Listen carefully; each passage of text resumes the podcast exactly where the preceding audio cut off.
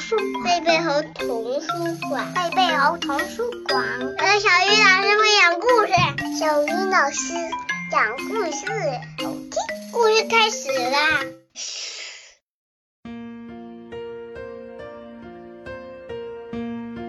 亲爱的小朋友们，大家晚上好，欢迎打开贝贝猴故事宝盒，我是你们的好朋友小鱼老师。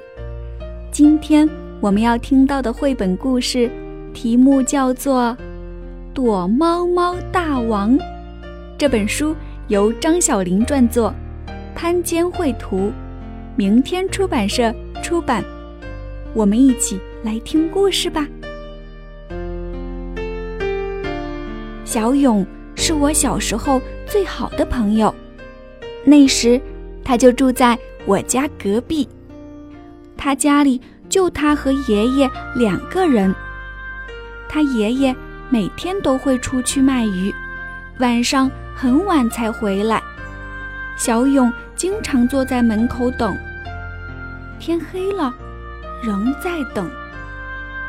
小勇最喜欢和我们一起躲猫猫，可是他总是第一个被找到，因为他只会躲两个地方：灶台后面。和大门后面。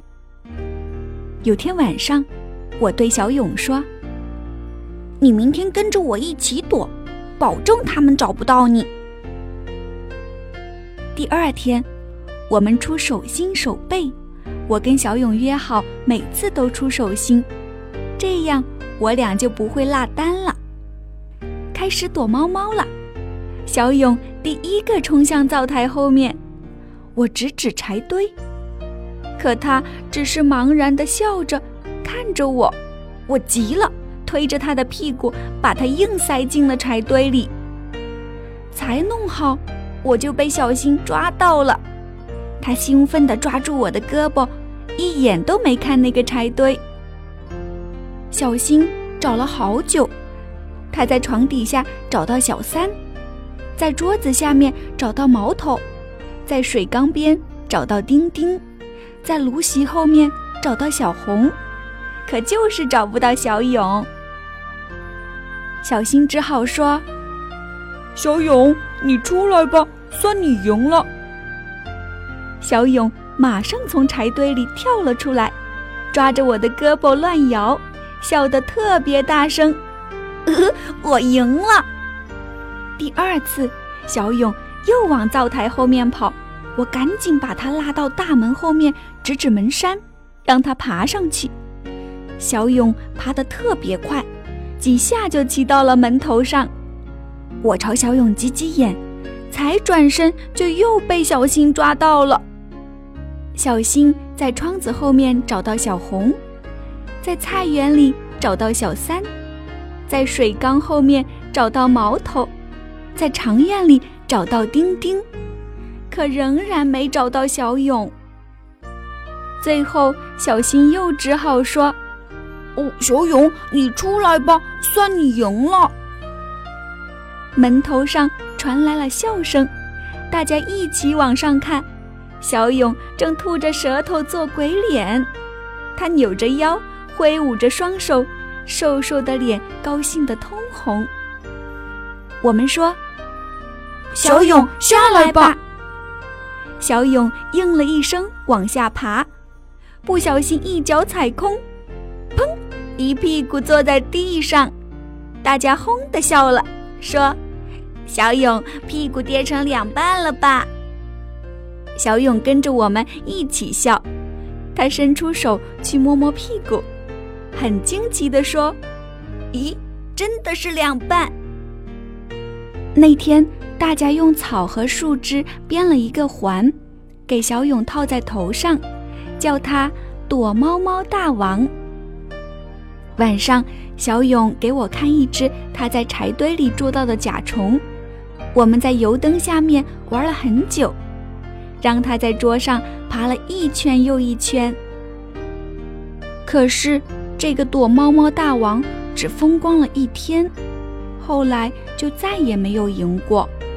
除了一次又一次地钻进柴堆，爬上门头，他偶尔也会冒出些新点子。可不管他躲在什么地方，装成什么模样，都很容易的被找到了。渐渐的，我们一个一个都上学了。不知道为什么，小勇没有上学。他的爷爷试着带他去卖鱼，可他分不清一块钱和十块钱，爷爷只好把他留在家里。放学回来，我在院子里读书。小勇就坐在一旁，安安静静地看着。一天，我看见小勇家门前搭起了一个凉棚，门上垂着白布，上面还写了一些字儿。从门里传来高高低低的哭声。我从人群中挤进去，看见小勇低头坐在床边，打扮得很奇怪。旁边有人说。这孩子是傻的，爷爷死了，连哭都不会。很多人围在门口看。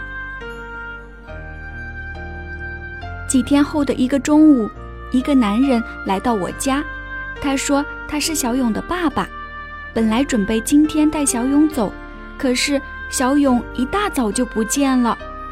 我马上去隔壁找，灶台后面的柴禾都搬空了，小勇。不在那里，我又转到门后，还看了看上面，也没有人。我跑出门，沿着村里的小路继续找，一边找一边喊：“小勇，小勇！”伙伴们都听见了，一起跑出来，大声叫着：“小勇，小勇！”大家找了很久，都找得没力气了。小新忽然想到什么，说：“我们一起喊吧，小勇，你出来吧，算你赢了。”于是大家一起喊：“小勇，你出来吧，算你赢了。”一连喊了好几遍。慢慢的，从油菜花地里走出来一个瘦瘦的人，后面拖着一样瘦瘦的影子。是小勇，他的眼睛肿得很厉害，在阳光下只能眯缝着。小勇的爸爸走了过来，把手轻轻搭在小勇的肩膀上。小勇什么都没有说，跟着他走了。我追了几步，大声喊：“小勇，你真厉害！你是躲猫猫大王！对，躲猫猫大王，躲猫猫大王！”小勇回头冲我们笑了笑，阳光照在他的牙齿上，照在他的鼻尖上，照得他整个人都很明亮。小朋友们，《躲猫猫大王》这个温馨而又让人感动的故事已经讲完了。小勇和小伙伴们都很喜欢玩躲猫猫的游戏，而小勇。在小女孩的帮助下，成为了躲猫猫大王。当小勇要和小伙伴离别的时候，他凭借自己的力量成功的躲了起来。这是小勇用自己特有的方式表达对小伙伴的眷恋，而躲猫猫大王则成了小伙伴们和小勇最好的道别语。小朋友们，你们喜欢躲猫猫吗？你们身边是不是也有一群陪伴自己快乐成长的小伙伴们呢？接下来我们来学习一下躲起来用英文怎么说，那就是 hide。再来一遍，hide。今天我们的饱和时间就到这里，明天见。想听更多好听的故事，请关注微信公众号“贝贝猴童书”。